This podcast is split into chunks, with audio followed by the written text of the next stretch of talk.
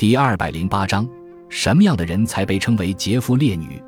劫妇指坚守贞洁绝不改嫁的女子，烈女指为了免受侮辱而自杀殉节的女子。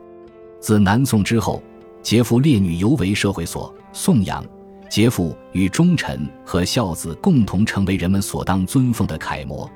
而这三者正是与君为臣纲、父为子纲、父为妻纲相对应的。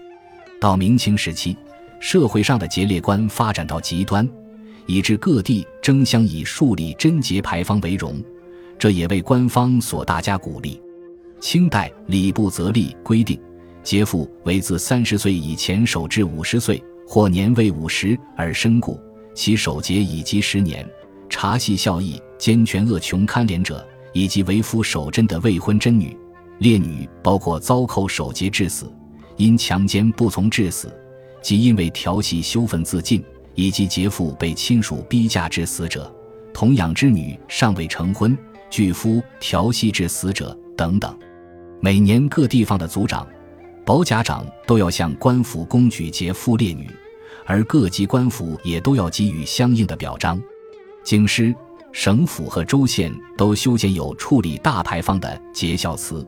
被京表的妇女被提名于坊上。死后设为于祠中，每逢春秋宫人祭祀，官府还特别发给本家三十两方银为其建坊。劫富烈女的名字还会被列入正史和地方志，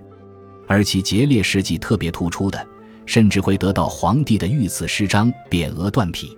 当时所盛行的女学、教女仪规、女学言行录、女犯节录等教育女子的书籍中，也大肆宣扬贞洁观念。这些举措把对接妇烈女的崇尚推至了极点，成千上万的妇女或自愿或被迫的因此而终生寡居，更甚至以身殉夫。